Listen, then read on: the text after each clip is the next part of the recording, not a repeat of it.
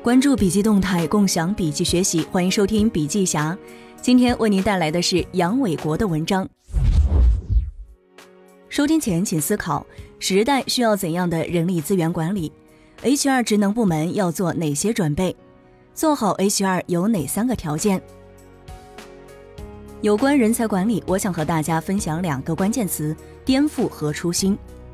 我曾经坐飞机从北京到珠海。由于颠簸，飞机往下掉了一千米左右，人就从椅子上起来了。我本来不害怕，但是空姐尖叫了，搞得我也很害怕。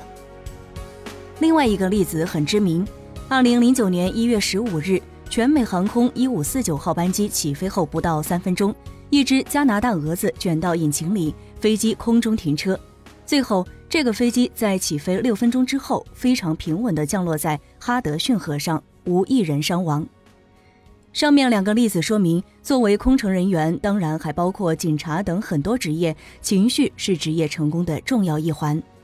美国有一家 Job Online 的公司，会通过一个人与他人的交流来分析他的情绪稳定性。这就说明，将来会有很多可能与人力资源管理没有关系的技术介入到我们的管理技术当中。二零一七年快到年末了，反思的时候，我们探讨一下，什么是我们颠覆的目的？什么是颠覆之下可能永恒的事物？这是最好的时代，我们经历了非常多波澜壮阔的重大变革。我们每个人应该都觉得自己很幸运，有机会去感受到这些变化。但也是最坏的时代，因为颠覆让我们的工作生活面临重大的冲击和挑战。微观颠覆主要是在管理技术方面，一是从招聘到预测式主动配置，二是从甄选到深度相面。你有没有想过，可以有一种技术，让你拿着手机给这个人照一张相，相片下面就有一个结论，百分之七十的概率适合做 HR 或者其他岗位。三是培训开发是否面临终结？我了解到，沃森医疗软件能够在很短的时间，大约是一到两个小时之内，把某一个病的所有病例和文献读完。如果医疗公司做招聘之后天天培训，什么时候能够获得他的能力产出？我们会想是举办培训还是买一个 Watson 之类的机器人就可以了。四是从薪酬到人力资源金融，实际上自从我们的工资从信封里的现金变成银行账户上的数字，金融对人力资源的颠覆就已经开始了。然而时代的变化使得我们仅仅局限于这样的一点转变是远远不够的。中观颠覆组织形态的四种变化。你是否有想过，你的办公室会不会存在？人力资源部会不会突然不存在？我们其他部门的组织架构会不会发生变化？二零一四年，拉姆查兰与尤里奇对于 HR 的组织内部结构发表了不同的观点，两个人甚至还打了起来。拉姆查兰表示要取消首席人力资源官的职位，将人力资源部门一分为二。一部分可以称之为行政人力资源，主要管理薪酬和福利，向 CFO 汇报；另一个部分称为领导力与组织人力资源，主要关注提高员工的业务能力，直接向 CEO 汇报。尤里奇说，许多大型组织已经将人力资源职能分为三个部分：嵌入式工作的人力资源通才，专家中心提供专业领域系统的分析和建议，共享化中心处理事务性工作。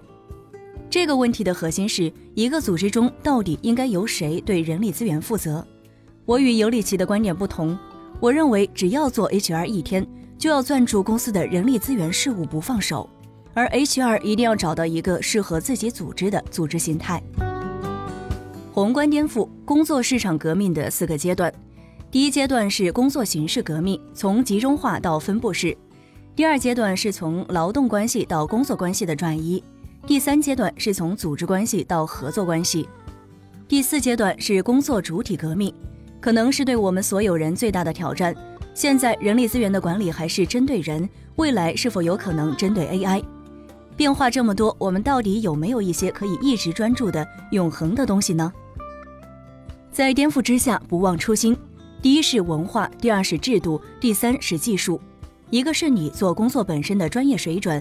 另外一点是视野层面，在这里给各位一点建议：想要把 HR 做好，有三个条件，第一是要有信仰，第二是要不断学习，第三是坚毅。HR 似乎什么都得学，你学的比业务要多，但是你拿的待遇却比他少。如果你没有信仰，该怎么走下去呢？亚里士多德说过，坚毅是一种习惯。荷花效应很有意思，水塘中的荷花第一天开一朵，第二天开两朵，第三天便开四朵，一个月三十天会开满一个水塘。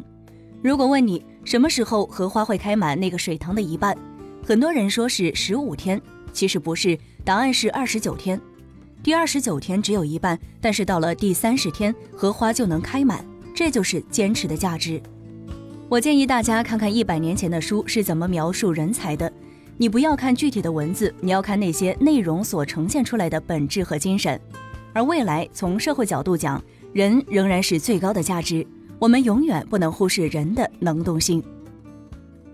今天的分享就到这儿。如果您喜欢我们的文章，可以关注笔记侠的微信公众号。感谢您的收听，下期见。